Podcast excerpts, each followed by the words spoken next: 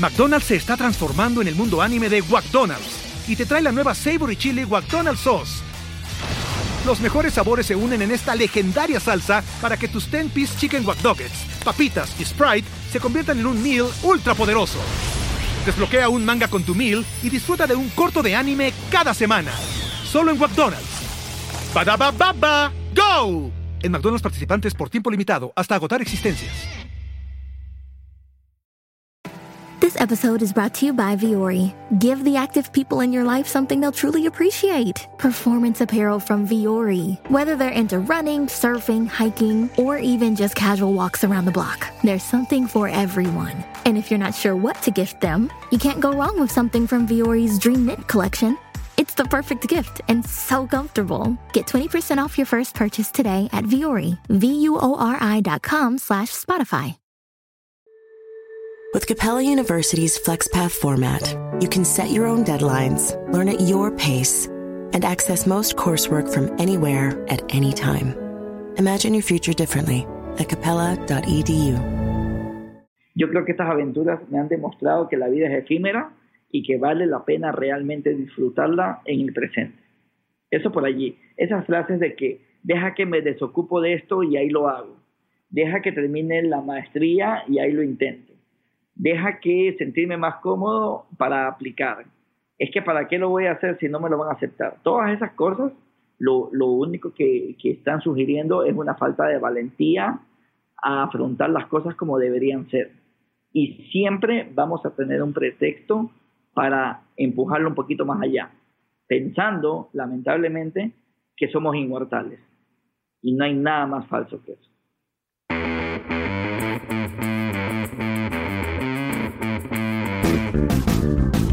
Hola a todos, yo soy Diego Barrazas y esto es Dementes, el podcast en el que me dedico a tener conversaciones con aquellos que se han atrevido a crear su propio camino y que todos los días toman acción para acercarse a cumplir sus sueños.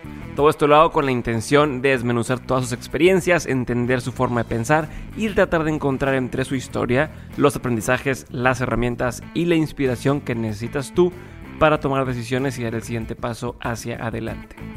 El día de hoy tengo la oportunidad de traerles una conversación que tuve con el increíble Millán Ludeña.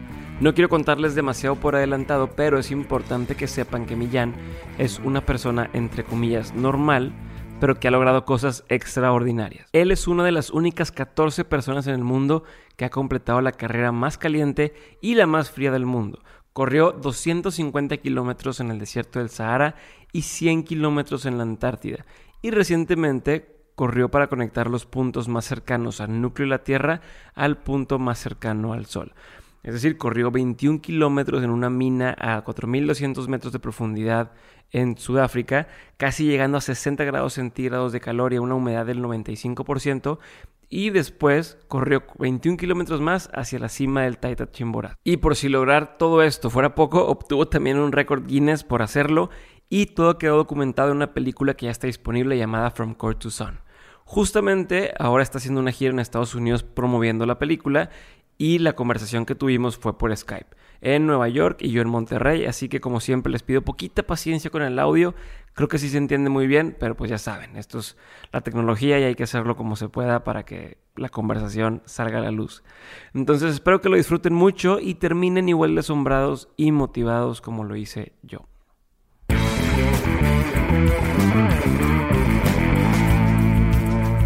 Millán, gracias por estar conmigo el día de hoy aquí en Dementes.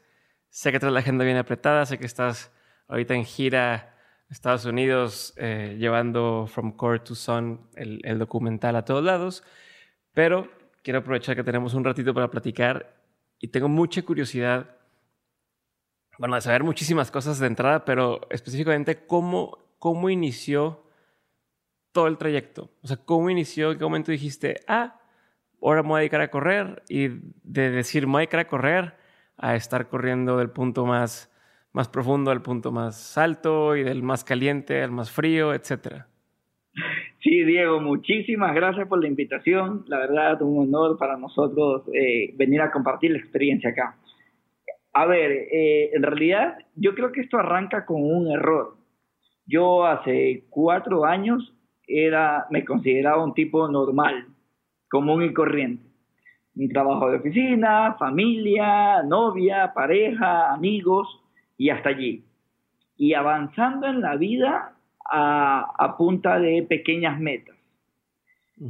Eventualmente me cambio a Quito, Quito es la capital de Ecuador. Eh, yo soy de la costa de una ciudad que se llama Guayaquil y Quito está a 2.800 metros sobre el nivel del mar, ¿no? Entonces rodeada de montañas y la sierra en Ecuador es magnífica. Y yo que corría un kilómetro, quizás kilómetro y medio en Guayaquil, paso a correr cinco kilómetros en Quito porque por andar con la boca abierta, impresionado de la, de la belleza que, que Ecuador tiene. Y cuando ya corría cinco, digo, ok, entonces voy por mi siguiente meta o desafío. Y quería correr mi primera carrera de montaña de 10 kilómetros. Entonces, esa carrera, Diego, manejaba categorías de 10, 20, 50 y 80 kilómetros. Ok, dije yo, si estoy corriendo 5, un buen desafío puede ser correr 10. Voy y pregunto por 10, 10 kilómetros, sold out.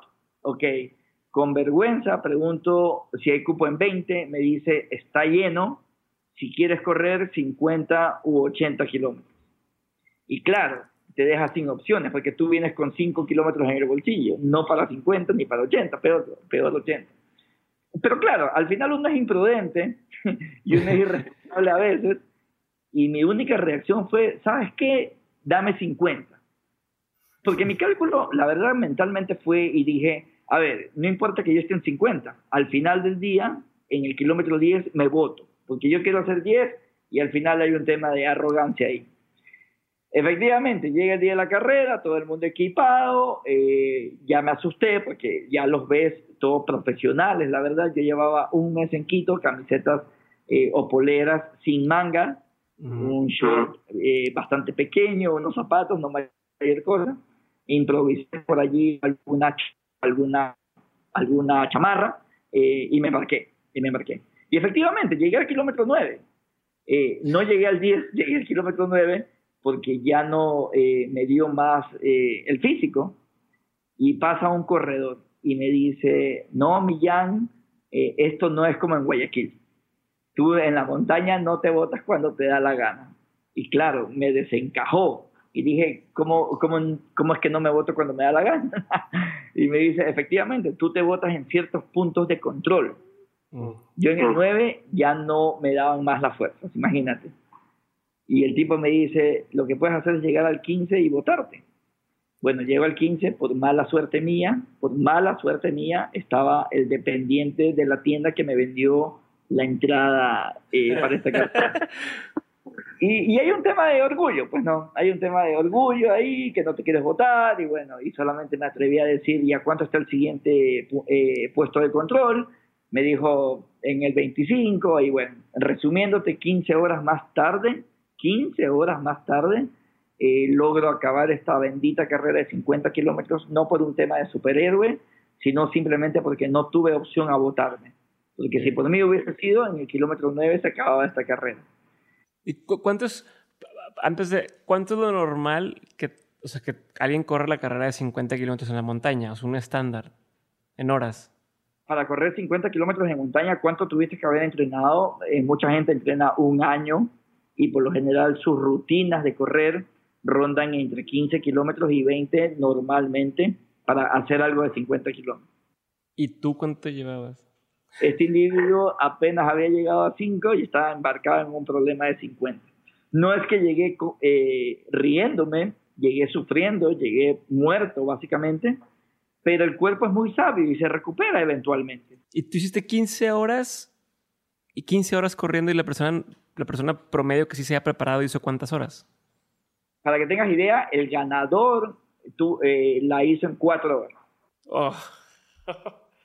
ya te entendí yo llegué en esa carrera eh, penúltimo lugar, penúltimo lugar, imagínate, ya. Entonces, eh, fue una completa locura, no se lo sugiero a nadie, en realidad fue un acto de irresponsabilidad, pero mi reflexión fue que cuando llegó el lunes fui a la oficina, estaba cansado, efectivamente muerto, mejor dicho, martes muerto, pero el miércoles mi duda, lo, lo, lo único que rondaba mi cabeza era esto. A ver, ¿por qué si corriendo cinco buscaba correr 10 cuando tranquilamente he podido correr 50. Y la pregunta inmediata fue, ¿cuántas veces en la vida me habré puesto metas y le he llamado metas a cualquier cosa? Desafío a cualquier cosa, eh, challenge a cualquier cosa. Y, y, la verdad que nos encanta llamarle meta a, a lo que venga. Y yo creo sinceramente que meta o un reto tiene que ver con algo que te haga temblar las piernas. Algo que te asuste. Porque si ligeramente sospechas que lo puedes hacer, llámale cualquier cosa. Pero no, no desperdices tu vida llamándole reto a algo que no se merece. Ok, chingón. Y de ahí, o sea, de ese primer reto que te aventaste 50, ¿qué pasa para que digas, ah, de aquí soy y déjame hago, sigo haciendo lo mismo? O sea, porque uno diría, oye, corrí 50, no lo vuelvo a hacer. Claro, esa duda, Diego, fue tan grande, fue tan grande si realmente fue un golpe de suerte o realmente uno tiene que enfocarse en, retos de verdad, que seis meses más tarde estaba inscrito en una carrera de 160 kilómetros en la Patagonia Argentina. Imagínate, brutal, ya te imaginarás, eh, no fui tan irresponsable, ya compré el equipamiento adecuado, pero tú no puedes comprar experiencia.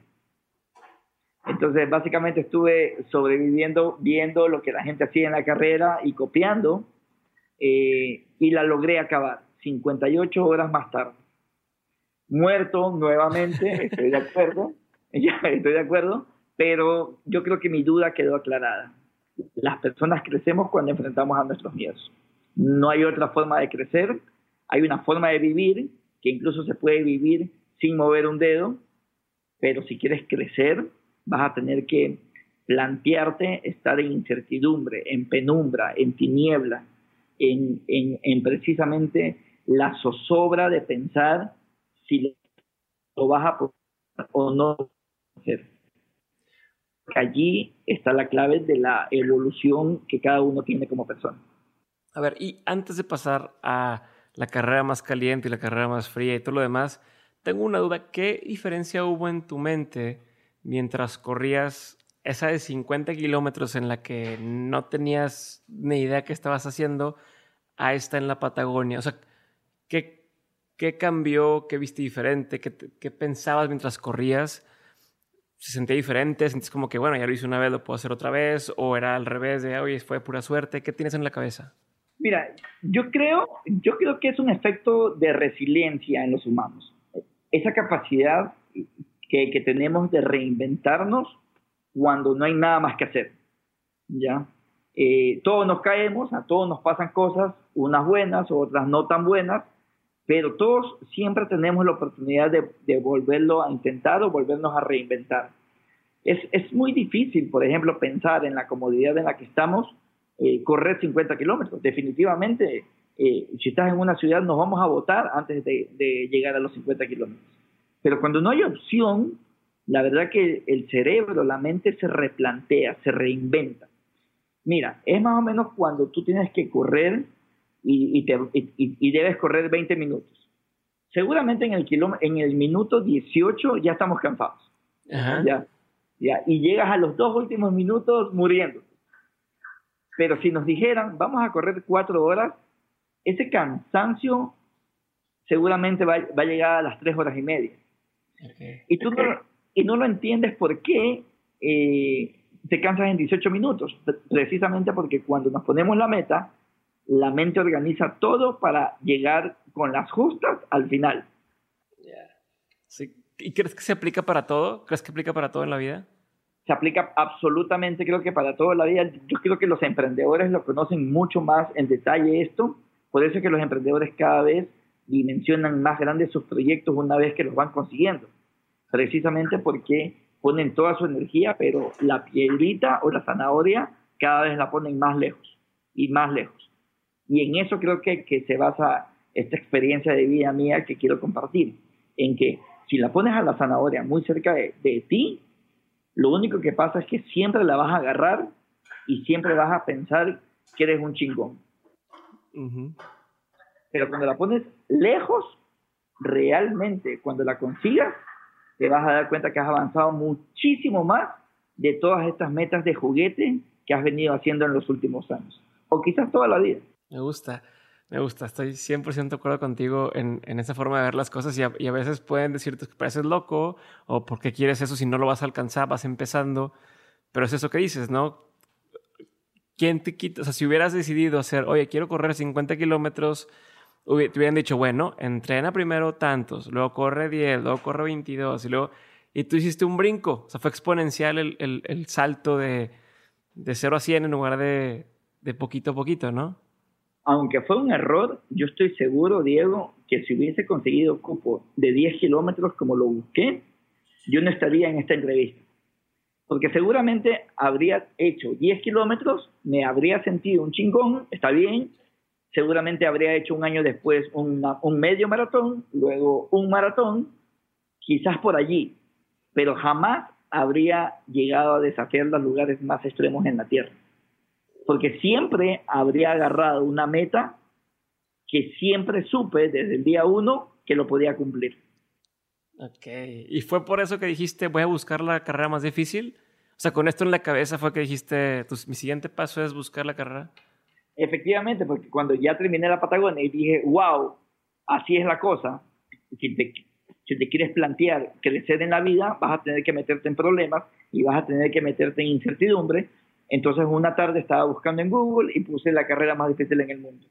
Y me aparece esta, 240 kilómetros en el desierto del Sahara. Imagínate, el lugar más caliente en la Tierra.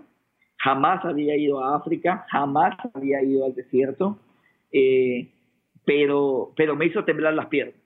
Realmente me asustó, realmente dije en qué me voy a meter, eh, pero al mismo tiempo eh, era consciente que si estaba asustado estaba en el buen camino.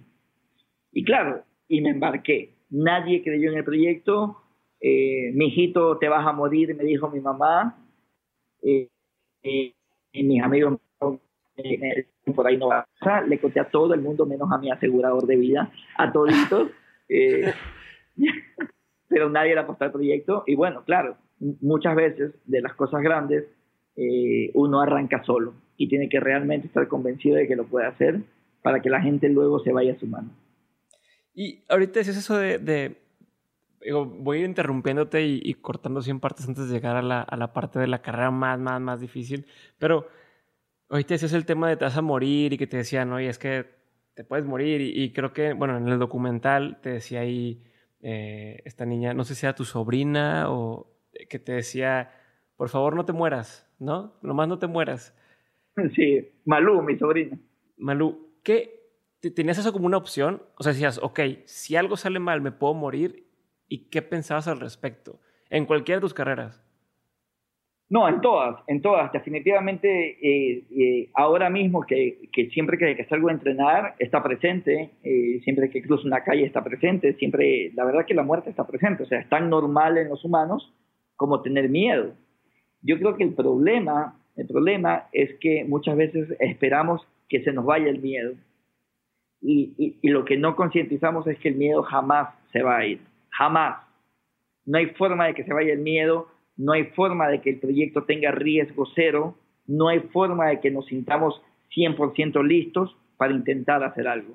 Yo creo que no debemos plantearnos una vida con una lógica de voy a empezar a construir en el, avión, en la tierra, cuando todo esté bajo control yo creo que el avión se lo construye precisamente en el aire, precisamente en la incertidumbre. Es por ahí esa lógica. Entonces, meterte al Sahara, meterte en la Antártida o incluso en el sitio más profundo del planeta, conlleva miedo, conlleva riesgos, conlleva no certidumbre al 100% de que estamos listos, pero también conlleva esa emoción por desafiarte, por intentarlo, por no saber si lo vas a conseguir, pero sí estar consciente de que lo estás intentando. Y eso, sinceramente, te convierte en dueño de tu vida. Y no es tan obvio como parece. No, no, no me imagino. Y una vez que logras la meta, una vez que estás con este, afrontas el miedo que tienes, como bien dices, de que no, no se va o no deja de existir, ahí está, pero lo estás llevando a cabo. Cuando terminas, cuando logras cruzar la meta final, ¿qué cambia en ti? Eh, a, ver, cambia todo en, en, un sentido, en un sentido de que, wow, lo he podido hacer. wow, te das cuenta que muchos de los comentarios que recibiste fueron hechos por gente que ni siquiera lo intentó. Pero sin embargo se atrevió a opinar. Y claro, son comentarios que los, que los escuchamos a cada rato, que a veces dejamos de escuchar a nuestra propia voz. Y ahí está el problema, que escuchamos a gente que ni siquiera lo ha intentado, que opina desde su realidad, sus prejuicios, sus complejos y sus limitaciones, y eventualmente eso hace que nos autocondenemos. Eso es importantísimo en realidad, porque la gente opina y está bien, pero no conoce todo el contexto. Porque el contexto, el único que lo conoce eres tú. Y la verdadera voz a la que sinceramente deberías escuchar esa, es a esa voz interna que solamente te está diciendo, loco, inténtalo. Yo no sé si es que te va a salir o no te va a salir, pero inténtalo. Porque en, en estos últimos años, las personas que yo considero más exitosas en términos de vida son las personas que en realidad no son expertos en éxito, son expertos. McDonald's se está transformando en el mundo anime de McDonald's y te trae la nueva Savory Chili McDonald's Sauce. Los mejores sabores se unen en esta legendaria salsa para que tus 10-piece chicken wack papitas y Sprite se conviertan en un meal ultra poderoso. Desbloquea un manga con tu meal y disfruta de un corto de anime cada semana. Solo en McDonald's. Badaba baba, go! En McDonald's participantes por tiempo limitado hasta agotar existencias. With Capella University's FlexPath format, you can set your own deadlines, learn at your pace, and access most coursework from anywhere at any time. Imagine your future differently at capella.edu. en fracasos. Ok. Y, pero hablando de eso de, de, de seguir intentándolo y seguir intentándolo seguramente durante el proceso, o bueno, eso es lo que yo creo sin saber, nunca he corrido una carrera, nunca he corrido, de hecho detesto correr, siento que me aburro después de un kilómetro de estar corriendo, ya estoy aburrido, no sé, con mi cabeza, eh, entiendo que mucho es un reto mental y, no creo tener la dureza mental para lograrlo, pero sin saber me imagino que llegan varios puntos en la carrera, en cualquiera de las que has hecho, donde dices o te cuestionas el por qué estar haciendo lo que estás haciendo, o el que dice, ¿sabes qué? Es demasiado, ya no quiero, me torcí el pie, tengo ampollas eh, y quieres tirar la toalla. ¿Qué haces en ese momento? ¿Qué tienes en la cabeza? ¿Cómo, cómo le haces para a lo mejor desechar esa idea y, seguir adelante? ¿Cómo, si pudieras tratar de descomponerme el proceso, eh, estaría de lujo. Y te lo pregunto porque seguramente a muchos nos ha pasado, ya sea en el trabajo, eh, en alguna situación difícil, en alguna enfermedad incluso que estamos con, con que ya, ya no quiero más, quiero tirar la toalla, ya me doy por vencido. Y entonces, tú que has estado en una situación extrema, extrema ¿qué haces? yo, yo creo sinceramente que me reinvento en un sentido de, de resiliencia. A ver, todo el mundo yo creo que eh, sobreestima lo que podría ser en la comodidad de un PowerPoint, en la comodidad de un Excel. Sobreestimamos ventas, sobreestimamos el proyecto, eh, sabemos exactamente cuándo nos van a pagar, cuándo no, eh, ta, ta, ta, ta, ta, En realidad sabemos todo sobre esta aventura, pero también subestimamos lo que somos capaces de, de hacer. Y esto es importante porque la única forma de que tú te des cuenta de lo que realmente eres capaz es estando en el suelo habiendo pegándote el suelazo. Uno no se levanta si no se cae. Y para caerse tiene que estar en algo que lo supere. Y eso tiene que ser muy consciente. Los emprendedores, ya, hay muchos emprendedores que son emprendedores más por impulso, en un sentido, ok, voy a emprender, más o menos en cuatro meses voy a ganar tanto, en seis meses venderé esta franquicia, seré millonario, con esa plata voy a invertir en bolsa, ta, ta, ta, ta, ta, ta. Resuelto el tema ni siquiera llega el cuarto mes, no ocurre eso y se vota, precisamente porque has, has sobreestimado lo que quisiste hacer, que en cierta forma es positivo, pero no eres consciente que el éxito solamente es el resultado de una serie de fracasos. Y esto ocurre en las carreras, yo lo viví, la formación mía, la preparación mía en este tipo de carreras no solamente es física, es un tema físico, psicológico de fisioterapia, fisiología y de alimentación. En la parte psicológica, con Lisa Portalanza, mi psicóloga, lo que hacemos es ejercicios de visualización. A ver. Cuando, cuando ella lo entiende completamente al problema en el que estoy metido, hacemos hipnosis.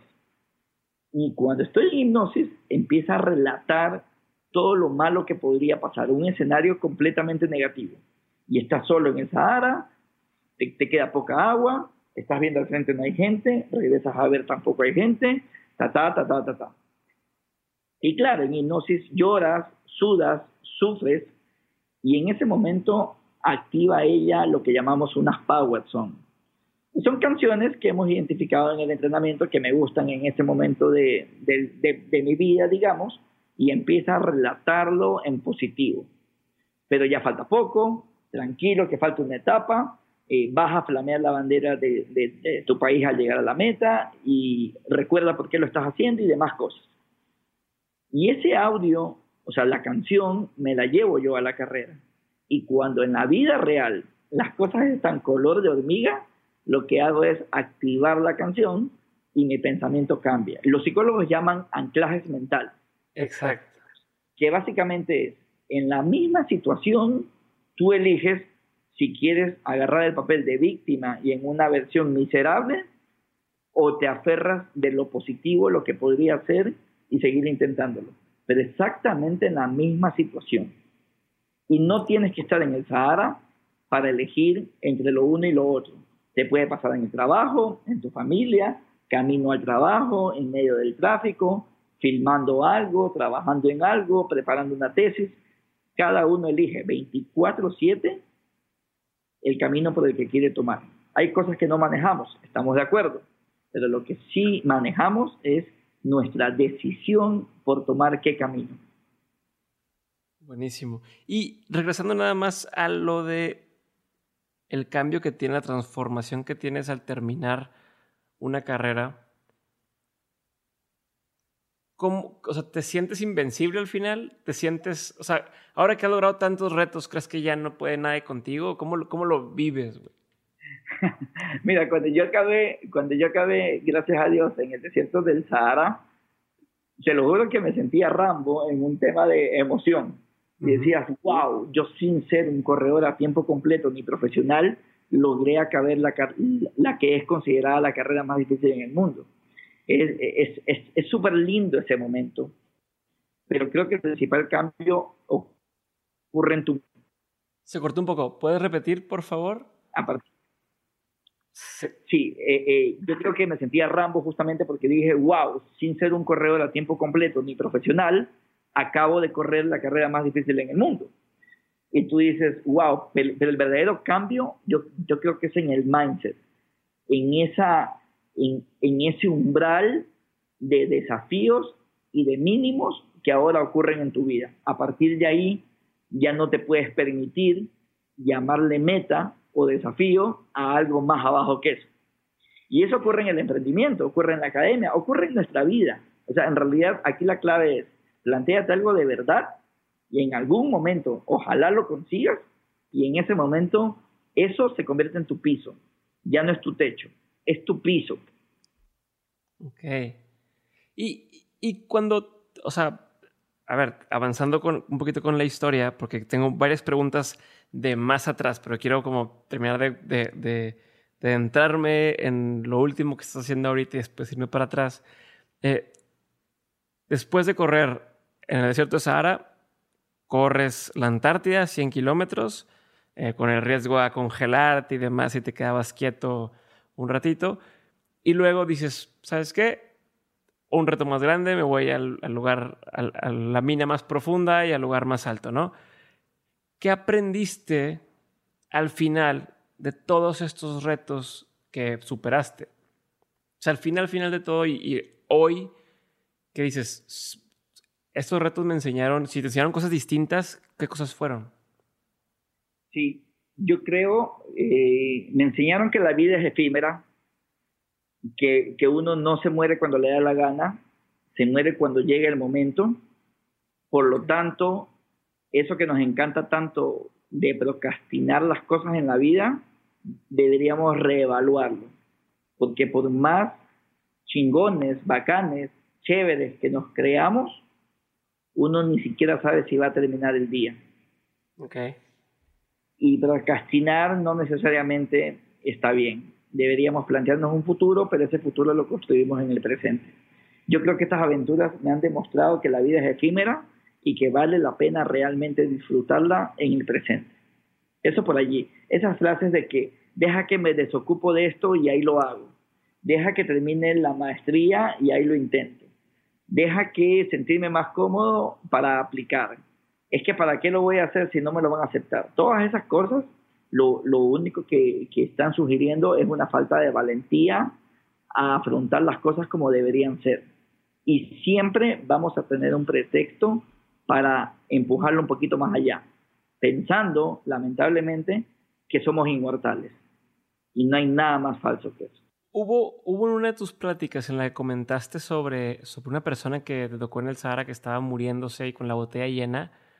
¿Podrías platicarme cómo fue eso y lo que, lo que te dejó esa parte que se me hizo súper interesante haberla escuchado? Sí, ajá, y se conecta con lo, con con lo que te acabo de hablar. Era mi primera noche en el Sahara y un amigo, Pablo, argentino, eh, eh, colapsa en el desierto. Colapsa en el desierto. Eh, la organización logra rescatarlo en el borde de la muerte porque tenía una deshidratación brutal. Tuvieron que ponerle cinco sueros para sacarlo de la muerte. pero a mí lo que me sorprendió, aparte de eso, fue que su botella que, que te dan de agua estaba llena y, y, el siguiente día le pregunté por qué estaba llena y te mueres de deshidratación. Y me dijo porque me enfoqué en el peor escenario. Y el peor escenario era qué pasa si me quedo si, si me quedo si me quedo con sed, pero ya no tengo agua. Y entonces en esa lógica su supervivencia se basaba en la cantidad de agua que tenía en la botella, aunque su cuerpo estaba clamando por sed es interesante porque no tiene sentido que te mueras con la botella de agua llena. Y yo la hago en mis conferencias en una forma analógica, en que esa botella, la verdad que la tenemos todos. Una botella llena de oportunidades, de sueños, de esperanzas, de capacidades, destrezas, conocimientos, contactos, pero no todos estamos usando esa botella eh, como deberíamos usarla. Muchas de las personas todavía tenemos esa botella con la tapa sellada porque siempre estamos mandando todo al futuro. Deja que me desocupo de esto y ahí empiezo a utilizar la botella. No se te acabe la vida con la botella sellada. Buenísimo, sí. Me encantó esa reflexión y, es algo que no lo había pensado, pero tienes toda la razón en, verlo así y somos muchísimos los que seguimos posponiendo nuestros sueños, nuestras pasiones por, ver después y al final te mueres y ¿qué hiciste? Ahí se quedó la botella llena. Digo, peor sería que no te mueras, pero que ya no tengas posibilidad de hacerlo. No sé, llegan los 80 años, ya no puedes correr igual y que digas, siempre quise correr y, y nada. Oye, y a ver, ahora sí unas preguntas diferentes, eh, o no sobre la carrera específicamente, pero quiero saber, de chico, cuando eras chico, cuando tenías 15 años, 16 años, ¿te imaginaste alguna vez corriendo así? O sea, ¿o qué, cuál, ¿Qué te imaginaste que ibas a estar haciendo ahorita? ¿Qué edad tienes? Ahora tengo 39. A ver, jamás me imaginé. Acuérdate que yo cometí este error a los 33 años. O sea, mejor dicho, hasta los 33 jamás me habría imaginado que iba a terminar haciendo esto. Y yo creo que nos pasa a todos en realidad. Uno no termina haciendo lo que pensó a los 15 años. Porque al final somos el resultado de las miles de decisiones que tomamos 24/7. Siempre tenemos un desafío en nuestras narices. Y siempre elegimos en ver a otro lado o tomarlo. Y claro, al final del día, poniendo a Dios en un capítulo completamente aparte, el principal juez en nuestra vida es el tiempo. El tiempo nos pone en el sitio que nos merecemos, por lo que hicimos y por lo que no hicimos, por las veces que vimos a otro lado con el desafío al frente y por las veces que tomamos el desafío. El tiempo nos pondrá en el sitio que nos merecemos. Pero ¿cómo es mi infancia? Fíjate, a los 10 años, eh, yo vengo de un origen humilde en Ecuador, en un barrio bastante limitado económicamente, y afortunadamente me crié en un hogar con mucho amor. eh, a los 10 años me diagnostican epilepsia. Y claro, las personas con epilepsia, yo, yo no entendía a los 10 años qué significa tener una vida con epilepsia. Le pregunto al doctor, ¿y qué significa que sea epiléptico? Y me dice, significa que no puedes hacer nada en la vida. Y le digo, ¿cómo que no puedo hacer nada en la vida? Y me dice, o sea, puedes hacer todo, pero como te vas a desmayar, mejor no hagas nada. Entonces, claro, ante tremenda comentario, mi mamá se indigna y esa noche resuelve junto a mi papá ponernos a estudiar a los tres hermanos en, los mejores centros educativos privados, no públicos. No te estoy hablando de los más caros porque no había plata en mi casa, pero sí al menos se empujaron la vara, empujaron la vara realmente a lo, para que cada mes sea un infierno para ellos completar la colegiatura. Un reto, como dices, que les temblaran las piernas realmente sin querer queriendo se pusieron retos que, les hagan temblar las piernas para que cada mes sea una aventura nueva. Como comprenderás, habían meses que no se cumplían y por lo tanto te sacaban de clases. Ya, te sacaban de clases. Pero cuando tú tienes esa lógica y eres epiléptico, no eres una persona diferente. Yo creo que eres una persona especial. Porque cada crisis, cada convulsión te recuerda que no eres eterno. Te recuerda que toda tu planificación sirve de poco o nada. Cuando tienes que desmayarte, te desmayas y convulsionas. Luego regresas a la vida, es como que resucitas y dices, wow, solo es un recordatorio en decir, en decir, brother, no eres tan inmortal como piensas. Eso de deja que me desocupo, espérate un ratito, evalúalo bien. Y eso creo que a las personas epilépticas nos convierte en especiales. Y bueno, claro, eh, yo he convertido esa, entre comillas, limitación en una motivación importantísima para el resto de gente. Para el resto de gente, para realmente plantearnos y sobre todo que la gente se cuestione, ya, ¿qué tan bacán eres? ¿Qué tan chingón eres? Y esas cosas que, que le has llamado metas, sinceramente, con la, con la mano en el corazón y solo tú en el baño, frente, viéndote al espejo, contéstate si realmente fueron metas que te hicieron temblar las piernas o el día uno sabías que lo ibas a poder cumplir. Hola, soy Diego otra vez y ya sabes que en menos de un minuto regresamos con el episodio, pero antes quiero hacerte una recomendación. Si estás escuchando este podcast, existe una gran posibilidad de que seas el tipo de persona que esté involucrada en muchísimos proyectos al mismo tiempo, que busca formas de ser más creativa, que sabe que su salud es clave y que no solamente sueña con hacer cosas chingonas, sino que ya las empezó a hacer. Si, si eres ese tipo de persona de la que estoy hablando, entonces te recomiendo que pruebes Hack de Nutrox, un suplemento que a mí me ayuda a mantenerme al 100 y que tiene a mis amigos preguntándome que cómo es posible que me rinda tanto el día. Tomar hack a mí me ha servido para entrar mucho más rápido en ese estado de flow, o al menos esa es la forma más fácil que encuentro yo para describir cómo me siento. Y si alguna vez te has sentido así, entonces ya sabes a lo que me refiero. Si no, entonces pruébalo para que veas de lo que estoy hablando. Entra a nutrox.com, n o o t r o x.com y usando el código de descuento de mentes obtienes un descuento del 20% en tu primera compra. Así que ya lo sabes, chécalo y seguimos con el episodio. Wow, oye, y a ver, de eso de la epilepsia, o sea, ¿todavía tienes constantemente este, episodios? ¿Se han ido separando? ¿Cómo le has hecho para...? Eh, afortunadamente, gracias a Dios, yo no tengo una crisis hace 18 años. Eh, dejé de tomar medicinas, solo tomé medicinas un año, o sea, de los 10 años a los 11. Ya nunca supe si es porque yo resolví ya no tomar o era un tema de presupuesto de casa, pero al final ya dejé de tomar y el cuerpo es suficientemente sabio. Sospecho yo que aprendió a autorregularse Sospecho yo que tuve un proceso no de sanación, porque hace cuatro años me hice un examen completo al cerebro y el diagnóstico sigue siendo igual. Tienes epilepsia. Epilepsia es una enfermedad incurable, yo me voy a morir con epilepsia, pero sospecho que mi cuerpo aprendió a regularse y sobre todo a controlarse. Y ahí te das cuenta de la capacidad que tenemos en mente y en cuerpo para realmente hacerlo. No, estoy asombrado, estoy asombrado porque no solamente corriste estas carreras, sino que con epilepsia y muchos de, las, de los eh, detonadores de epilepsia son el tema de las temperaturas, este, ¿no? Cuando hay demasiado calor, demasiadas cosas. ¿Estás loco? Sí, seguramente. ¿No te da miedo, no te da miedo un ataque de epilepsia mientras corres?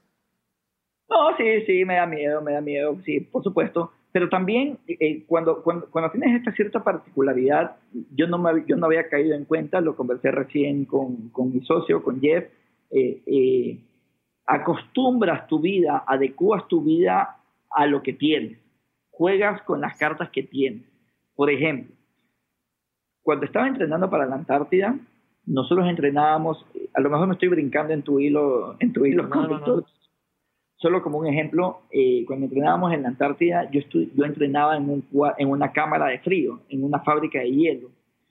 Y claro, yo le pagaba a un amigo cuyo trabajo era abrir la puerta cada tres minutos solo para asegurarse que yo siga corriendo. ¿Por qué? Porque inconscientemente sabes que te puede dar una convulsión. Si yo me quedo con una convulsión adentro, me toca esperar a la persona más puntual en esa empresa para que llegue y abra la puerta y ojalá me encuentre vivo. Entonces, hay cosas que ya inconscientemente las hago, ya no es tan consciente, pero siempre tomo medidas de precaución.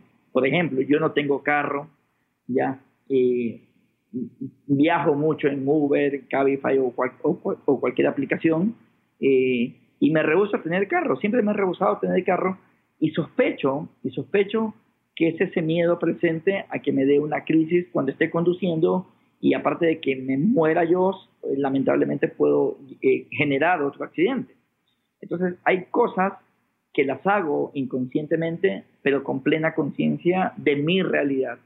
Uno tiene que aprender a jugar con las cartas que le tocó. Uno no puede asumir su posición de víctima y quejarse con me hubiese gustado que me toque estas cartas porque sencillamente vas a desperdiciar tu vida. ¿Y crees que si no hubieras tenido epilepsia, serías tan testarudo para hacerlas? O sea, diría, o sea, ¿crees que esta es una especie de compensación y decir, ni madres, tuve epilepsia o tengo epilepsia y ahora voy a lograr hacer esto para que vean que sí se puede? Yo estoy agradecido con absolutamente todo lo que me ha pasado en la vida, todo, todo, absolutamente todo. Y precisamente las cosas nos ocurren eh, para evolucionar. Somos el resultado de. Y si algo no tan bueno nos ha pasado en el pasado, no significa que eso tiene que condenar nuestro futuro. No podemos seguir insistiendo en las cosas negativas en nuestro pasado. No podemos seguir esperando que las cartas que nos tocaron hubiesen sido mejor. Todo el mundo quiere eso. Pero tú tienes que elegir entre desperdiciar esa vida pensando en un pasado que no regresará o sacudirte el polvo y jugar con esas cartas reinventarte. Si somos humanos es precisamente por nuestra capacidad de reinventarnos. Quiero aprovechar que mencionaste ahorita lo de la cámara de frío eh, para la preparación en la Antártida y tengo esta duda porque yo viendo el, documental y, leyendo en varios lugares sobre lo que hiciste e incluso en las pláticas de TED, que ya te invitaron como a tres pláticas, cuatro pláticas de TED, eh, ¿qué es más difícil, el entrenamiento o la carrera? Porque yo te vi el entrenamiento y estás en cuartos este, estos de vapor haciendo ejercicio, luego estás en cuartos fríos haciendo ejercicio, e incluso el día anterior a, meterte o a dos días antes de meterte a la mina, te hacen esta prueba de 30 minutos eh, en el vapor en el que no podías subir tu temperatura a 37 grados, etc. O sea, cada una de esas parece un reto gigantesco por sí solo y es solamente el entrenamiento. Por eso mi pregunta, ¿qué es peor y, cómo vives cada una de esas etapas? Eh, sí, es buenísima pregunta. Eh, em, yo creo que es más difícil el entrenamiento, definitivamente, porque el entrenamiento eh, te plantea la opción del plan B. Es dormir un poco más, eh, no entrenar en esas condiciones, sino en algo más cómodo, escuchar la música que, que te gusta, eh, tomar el líquido que tú quieres y esas cosas. Eh, pero el día de, la aventura no hay plan B. Y al final es, es el día que, que, es el resultado de todo un proceso. Entonces es mucho más difícil el, entrenamiento en el sentido que tienes que pelear por mantenerte en el plan A siempre y no en el B. Y eso creo que nos pasa mucho a los humanos. Planteamos un plan A, pero le coqueteamos eternamente al plan B. Entonces alguien estornuda y te vas al B. Alguien te queda viendo mal y te vas al B. medio llueve y te vas al B, medio no vendiste lo que querías y te vas al B. Y pasamos corriendo al B, aspirando una vida A. La gente que tiene A es porque pasa haciendo planes A, no planes B. Si tú te la pasas de plan B en plan B, seguramente tienes una vida a nivel B. No esperas una A haciendo plan B. Eso no funciona, no existe.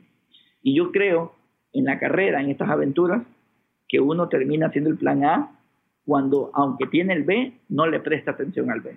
Me encantó, me encantó.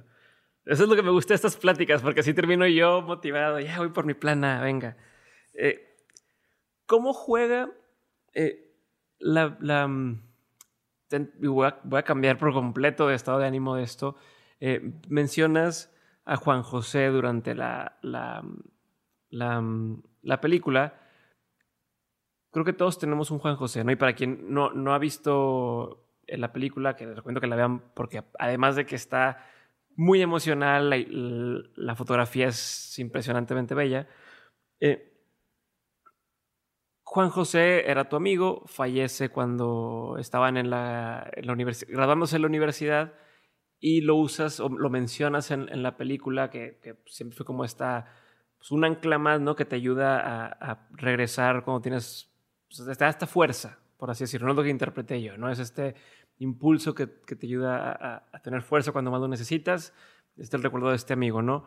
Eh, creo que todos tenemos un Juan José, alguna persona que cercana que, ha fallecido y demás, ¿cómo le haces? O sea, ¿cómo fue tu proceso para, en lugar de dejarte caer con esto o de, de hundirte en la tristeza, tenerlo siempre como algo que te lleve más adelante? Sí, porque, a ver, la partida de Juan José eh, definitivamente te, te, marca un dolor como cualquier partida de, un ser querido. En mi caso era mi mejor amigo.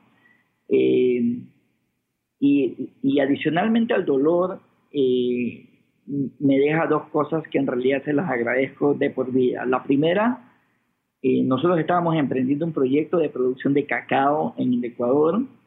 Eh, el plan era sembrar 100 hectáreas, habíamos sembrado 5 hectáreas, era nuestro primer emprendimiento. Juan José fallece en un accidente y claro, y te das cuenta y te das cuenta, allí realmente entendí el concepto de lo efímera que es la vida. Te das cuenta que no importa la calidad de tu Excel y de tu PowerPoint, la vida tiene sus planes y eso es lo que hay. Y claro, y eso hace que te cuestiones y digas, eh, voy a ponerme una lógica de empezar a eh, aprovechar mi vida. Y la segunda, que este emprendimiento comercial inicialmente lo convertimos en una fundación una fundación de aporte de educación agropecuaria. Es una fundación a su nombre y la idea es que chicos de zonas rurales en el Ecuador puedan formarse allí, precisamente en un convenio con, con Zamorano, con la universidad a la que fui, con Juan José, eh, para que los mejores alumnos vayan a estudiar allá. Entonces, eh, es mi aporte en, el área en la que estudié en agricultura, en un tema de educación, en un tema de cumplir sueños y en un tema de, sobre todo romper ese bendito encadenamiento de pobreza mental. Porque si en la región tenemos algo de pobre, creo que tiene que ver más con nuestros límites mentales, me refiero aspiracionales, eh, que con nuestros límites en recursos, en capacidades, en técnicas, en conocimiento. Por ahí no va la... No la creemos. A mí me encantó la frase que Chicharito hizo en su entrevista. O sea, ¿y por qué no podemos ser campeones mundiales? Hagamos cosas chingonas. Es precisamente eso. O sea, ¿hasta cuándo estamos bloqueados mentalmente? Cuando nos bloqueamos mentalmente, y sobre todo entre todos, que es algo muy común en nuestros países, la conclusión es que nadie intenta nada. Y por allí está el tema. Entonces, eh, eh, esta fundación pretende precisamente formar, impulsar, inspirar a los chicos a que realmente se atrevan a ir a las grandes ligas. Y claro, y la otra enseñanza, como te lo dije, es entender realmente lo que significa de que la vida es efímera. Me encanta. Tengo muchas preguntas más, este, y no sé cómo andamos de tiempo. Entonces voy a entrarme una aquí otra, aunque parece que no tiene nada que ver. Todo tiene que ver con lo que tú has hecho. No va en el orden indicado, pero tienes un récord Guinness, ¿no? O sea, eres portador, no sé si es portador o lograste o superaste un, récord Guinness. Eh, es el primero para Ecuador, si, si tengo bien entendido. ¿Qué se siente? Y lo segundo, que es parte de mi pregunta, querías hacer dos récords y uno no lo o sea, hiciste lo que te propusiste, sin embargo, no lo calificaron dentro de los parámetros de Record Guinness o cualquiera que sean sus, sus, parámetros. También, ¿qué se siente? Sí, a, ver, sobre el Record Guinness, eh, sobre el Record Guinness, eh, tuve la oportunidad de eh, conseguir el Record Guinness al correr el medio maratón en el sitio más profundo del planeta. Yo, conseguí este medio maratón en Sudáfrica, lo van a ver en la película, a 3.563 metros de profundidad. No es el caso de México, pero en Ecuador, eh, quienes estén en la misma generación mía, nos criamos viendo Record Guinness.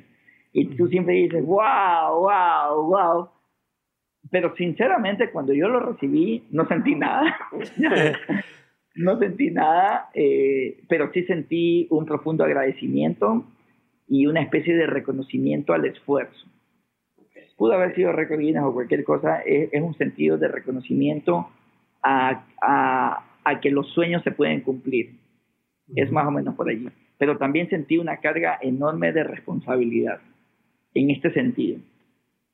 Que el récord Guinness te da el aval para hablar de, que puedes hacer cosas, lo que ellos llaman extraordinarias, pero también te da esa responsabilidad de realmente compartir esta historia con la gente, inspirando a que realmente te, te atrevas a hacer algo, que lo intentes. Que esa palabra extraordinaria no es nada más que la parte ordinaria con un poquito de extra al final del día. Ya es, es, es, más o menos es más o menos por ahí esa lógica. Yo pensaba que eran unos, unos tipos como una especie de Avengers, pero cuando me lo dije, pero cuando, me lo, pero cuando me lo dieron me di cuenta que nada que ver, porque yo me considero más normal que mandaba a hacer. Y entonces dije, wow, claro, simplemente es un tema de, de, de, de, decisión mental. Y me hizo recordar una reflexión que tuve en la Antártida, que yo decía, mira, no sirve de nada que hagamos cosas extraordinarias si con esto no podemos o no queremos aportar a nuestras comunidades. Eso simplemente se llama ego y se llama soberbia. Por eso es que al terminar la película incursiona en este mundo de las conferencias motivacionales, precisamente para hablar desde la experiencia, no desde la retórica, no desde el humo, sino desde las cosas reales. Estamos inundados de superficialidades y sobre todo de improvisaciones, en todo aspecto, incluso en conferencistas motivacionales. Y ya es hora de empezar a hablar desde la verdad, desde las cosas reales, desde el sufrimiento, desde el fracaso, desde el éxito, pero sobre todo desde la autenticidad. No pretendo ni pretendemos como equipo ser un producto enlatado, ser un producto marketer. Simplemente pretendemos compartir esta experiencia desde el corazón y sobre todo desde la verdad.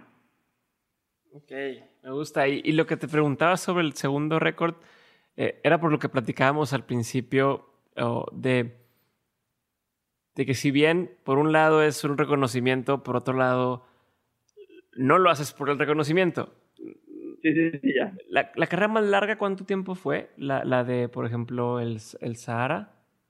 Ah, en distancia, eh, sí, en distancia en tiempo, en tiempo, o sea, ¿cuántos? Sí, lo que pasa es que son formatos diferentes. Yo en el Sahara corrí 240 kilómetros en seis etapas. En seis etapas, una etapa diaria, etapas entre 40 y 80 kilómetros, dependiendo el día.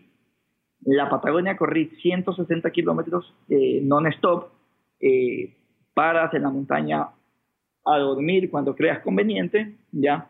Y en la Antártida corrí 100 kilómetros, pero ahí sí sin dormir sencillamente porque te mueves. Bueno, y por ejemplo, eso, ¿cuántas horas son? ¿Cuántas horas son de estar corriendo?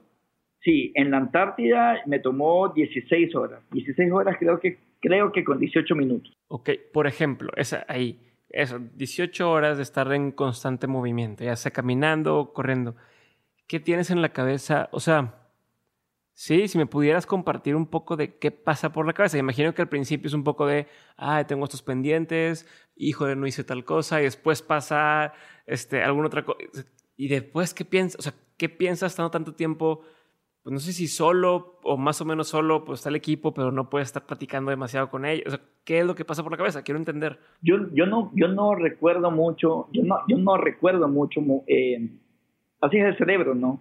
Eh, con, con, el tiempo va filtrando lo, lo, negativo y se queda con los recuerdos positivos, es un instinto de, de, supervivencia, eh, pero piensas mucho. De, de, hecho, para la Antártida hicimos un proceso específico de ejercitación mental, porque yo sabía que mi, mi cerebro tenía que estar activo, tenía que estar consciente, porque si se empezaba a adormecer, sencillamente no me iba a dar cuenta cuando iba a fallecer, o sea, cuando me iba a desmayar y, me iba a morir.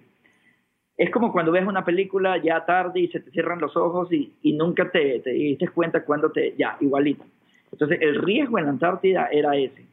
Y entonces hicimos muchísimo entrenamiento de, de memoria fotográfica, de rapidez mental, de lectura, de multiplicación. Yo iba en esa carrera multiplicando, imagínate.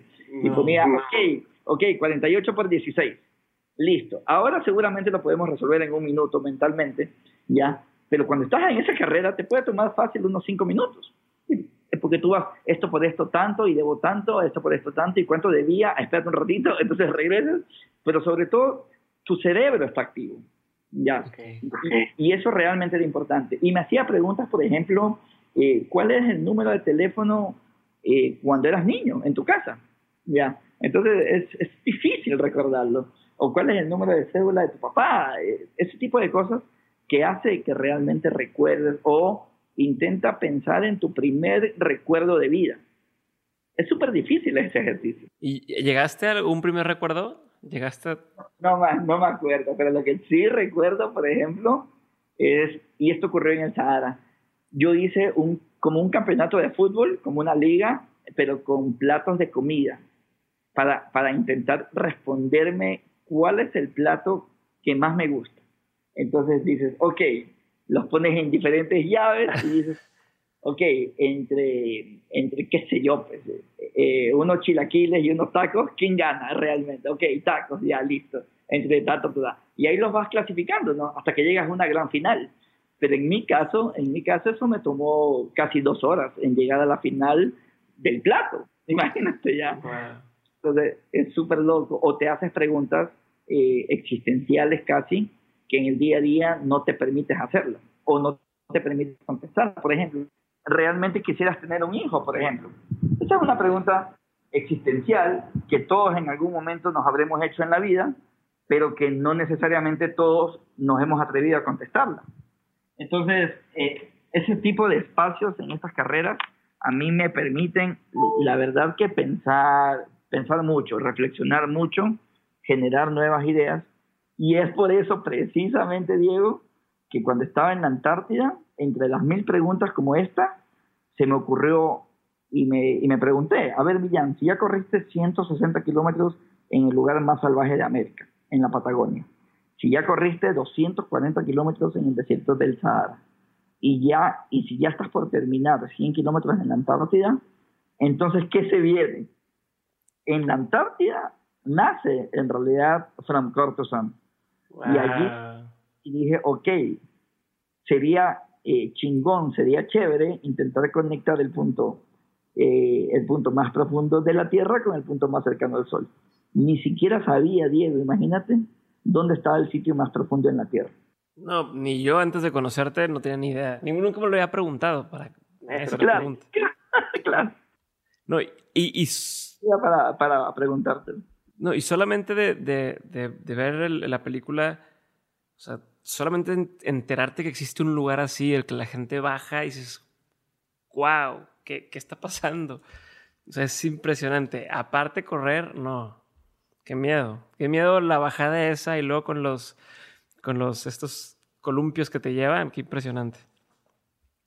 Una última pregunta antes de pasar a las preguntas rápidas. Este, que tiene que ver justo con lo que estás hablando en este momento de, de la idea y demás de, de, From Court to Sun. Poca gente eh, tiene la, ¿cómo te puedo decir? La, la, fortuna o la oportunidad o la suerte o lo que le quieras llamar de correr unas carreras como las que tú estás corriendo. No, de hecho son 14 personas las que han corrido en el mundo eh, un maratón en, en, el lugar más caliente y en el lugar más frío. No, solo 14 personas, un, solo un ecuatoriano que eres tú. Eh, además de esto, pocas personas tienen un récord Guinness, pocas personas han hecho lo que tú has logrado y además estás haciendo una película o hicieron una película, ¿no? Entonces, ¿cómo logras eso? O sea, ¿cómo logras pasar de soy un empleado más que corre dos, tres, cinco kilómetros a todo esto y además tener una película? ¿Cómo le haces? ¿Qué tuvo que pasar? Tuvo que pasar el error, tuvo que, tuve que perderme en la carrera, tuve que haberme cuestionado eh, y tuve que haber cuestionado todas esas metas que yo les llamaba metas, que en realidad no eran más que metas de likes, metas de farándula, metas de ego, y, no necesariamente eran retos que me hacían temblar las piernas. Eh, afortunadamente lo pude descubrir, ¿ya? Eh, y, es lo que me permite hoy eh, compartirlo con más gente, para, sobre todo para que la gente se cuestione si lo que le están llamando metas realmente son metas. Y por eso ocurren estas cosas, ¿no? Entonces, imagínate, cuando, cuando se me ocurre esta aventura de conectar este, estos dos puntos, yo regreso a Ecuador lo comento y la respuesta fue inmediata, ¿no? Estás loco nuevamente.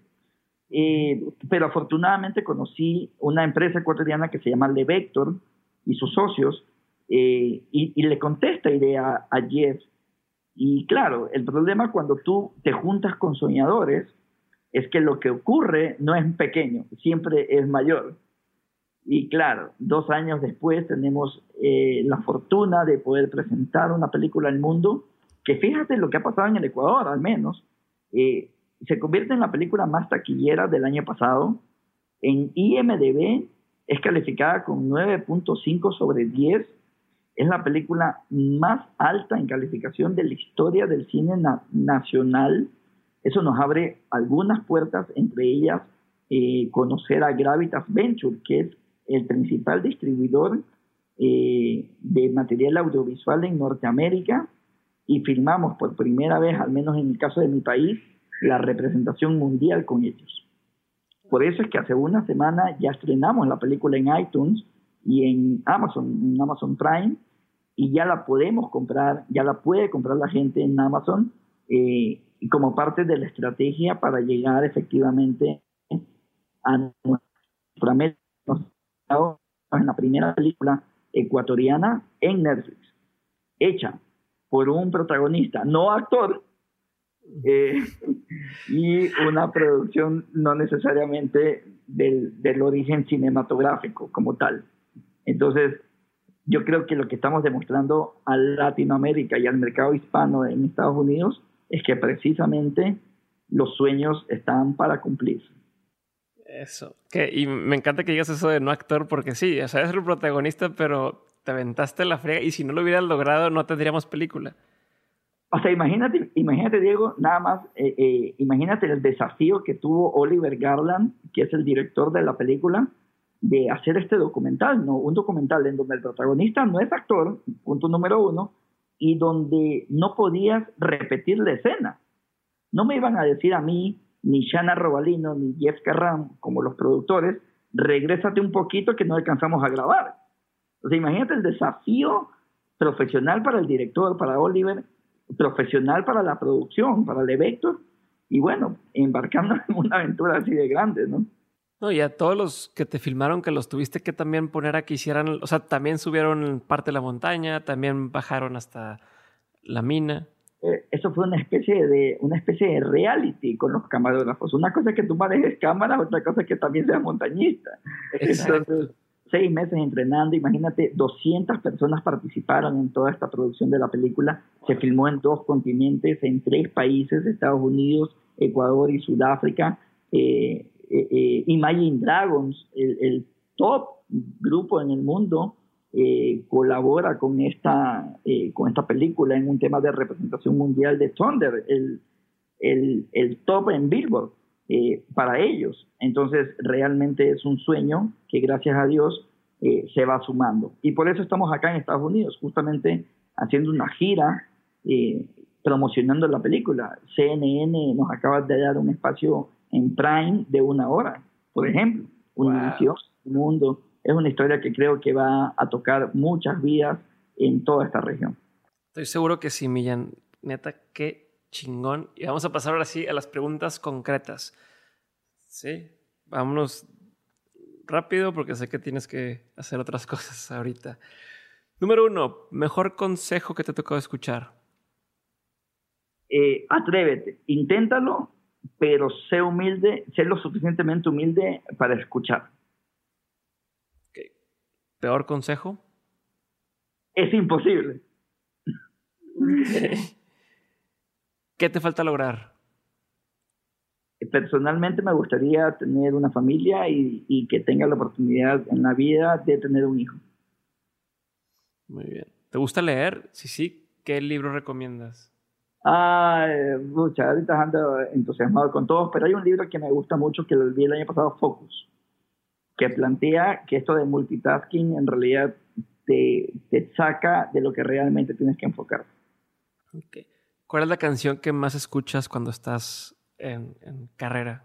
Eh, me gusta mucho, mucho, mucho Calle 13, residente ahora, mucho. Eh, hay una canción en el Sahara que me, que, me hizo llorar varias veces, se llama Me, me vieron cruzar. Y la, y la icónica, que es la que me mueve la fibra, la, Latinoamérica. ¿De calle 13? De calle 13, sí, me gusta mucho. Buenísimo. ¿Qué opinión tienes que poca gente comparte contigo? Eh, que estás loco. Y yo digo, yo creo que la definición de loco está mal, porque loco estaría si estuviera planteando mi vida haciendo algo que no quiero hacer y dejando de hacer algo que siempre he querido. Eso creo que es estar loco. Que es algo que la gente no sabe de ti y que si supiera le sorprendería. Ay, que si supiera le sorprendería. Ah, ah, que mido 1,61. me dice, oye, yo pensé que eras más alto. ¿Qué es algo que te da mucha curiosidad hoy? Eh, inteligencia artificial. Mucho. ¿Rutinas diarias que tengas? Eh, eh, respiración antes de, de dormir, limpiar la mente al despertar, me gusta mucho, y correr. Y correr para liberar toxinas, así como de liberarte, de reinventarte, de resolver los problemas que has tenido en el día y sobre todo de llegar en una onda positiva a tu casa. Okay. Y sobre la respiración, ¿tienes alguna forma específica de hacerlo? No, en Costa Rica coincidentalmente eh, aprendí a dormir y, y eso hizo que, que, que, sea mucho más eficiente, digamos, en, la forma en la que descansamos. Ok, pero solamente respira, o sea, normal, inhalar, exhalar o algunos segundos. Limpiar la mente, ser agradecido, realmente antes de, que te acuestes, y dedicarle unos minutos de tu día a agradecer por todo lo que ha pasado. No es conciencia de que hayas acabado el día y creo que nos estamos olvidando de ser agradecidos y nos estamos enfocando en ser exigentes. ¿Qué es algo que tu cerebro tiende a querer hacer y que tienes que esforzarte para que no suceda? Ah, sí, sí. Eh, eh, eh, tengo que esforzarme, desconectarme del proyecto que tengo en cabeza en el momento. funciono 24/7 y, eso interrumpe muchas cosas que tengo que aprender a desconectar que, es algo que la gente, una frase o, un quote que la gente tiende a decir, pero que realmente es, basura o es bullshit. Ah, sí, la gente cree, eh, eh, yo creo que estamos en una, en una vida ahora mismo de, de zapping, ¿no? Entonces, algo me, nos aburre, cambiamos, cambiamos, y efectivamente funciona en todas las aplicaciones, cambiamos, cambiamos, cambiamos, y llegamos a pensar que la vida es así. Por eso queremos hacer cosas espectaculares, pero inmediatas. Y si no sale, cambiamos. Y si no sale, cambiamos. Y si no sale, cambiamos. Y, y no estamos entendiendo la verdadera definición de esfuerzo, de perseverancia y de disciplina. Yo creo que, y yo creo que las cosas grandes se consiguen así. No vas a conseguir ninguna cosa grande haciendo zapping en tu vida. Si tuvieras la oportunidad de hacer una pregunta que te diera la verdad absoluta de algo, ¿qué preguntarías? ¿Por qué la gente muere? ¿Cuál es la lección más memorable que te dejaron tus padres?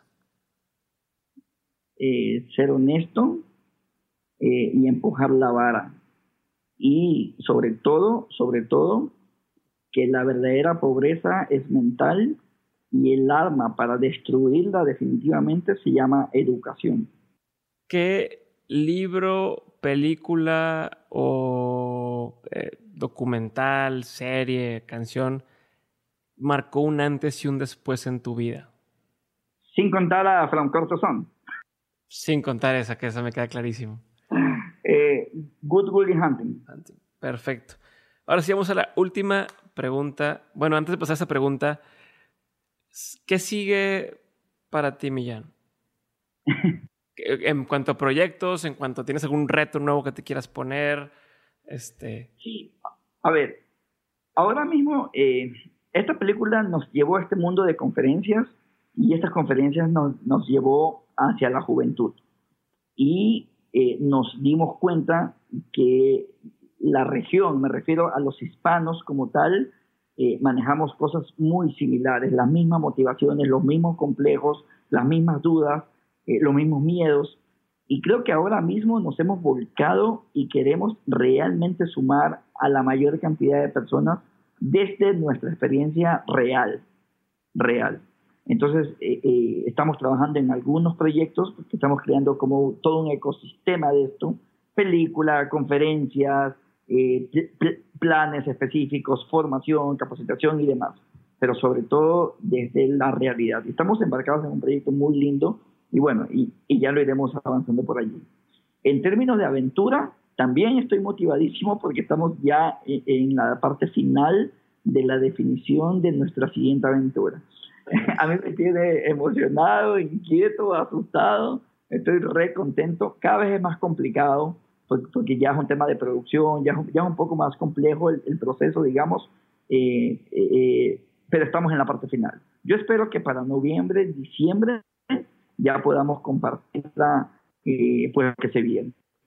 Ir allí, ir allí, sí, sí, eso. Y personalmente eh, eh, caminar hacia lo que yo llamo eh, una plenitud de vida, ¿no? Realmente, realmente sentirme satisfecho y contento y agradecido por la oportunidad que la vida me está, que la vida y Dios me está brindando a mí y junto a mi equipo.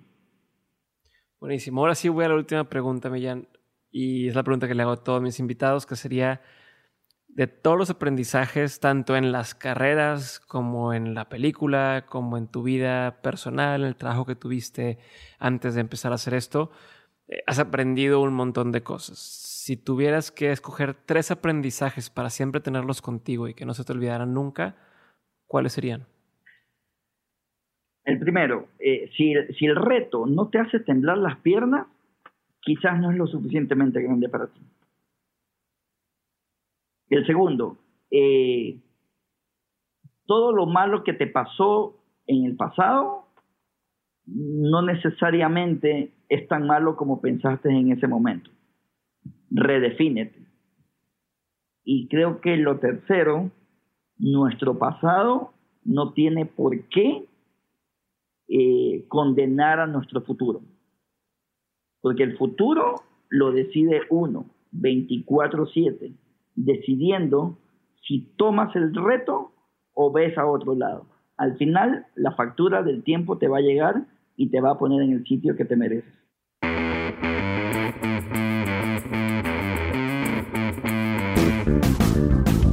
Muchísimas gracias por haber escuchado el episodio de hoy. Si te gustó, no olvides seguirnos en Spotify, suscribirte en Apple Podcast y compartirnos con todos aquellos que podrían sacar provecho de alguno de nuestros episodios. Si quieres saber más sobre Millán, síguelo en Instagram como arroba Millán Ludena y para que sepas y te vayas emocionando, vienen invitados muy, muy, muy interesantes en los siguientes episodios, así que no te los puedes perder. Yo soy Diego Barrazas y nuevamente gracias por escuchar Dementes Podcast.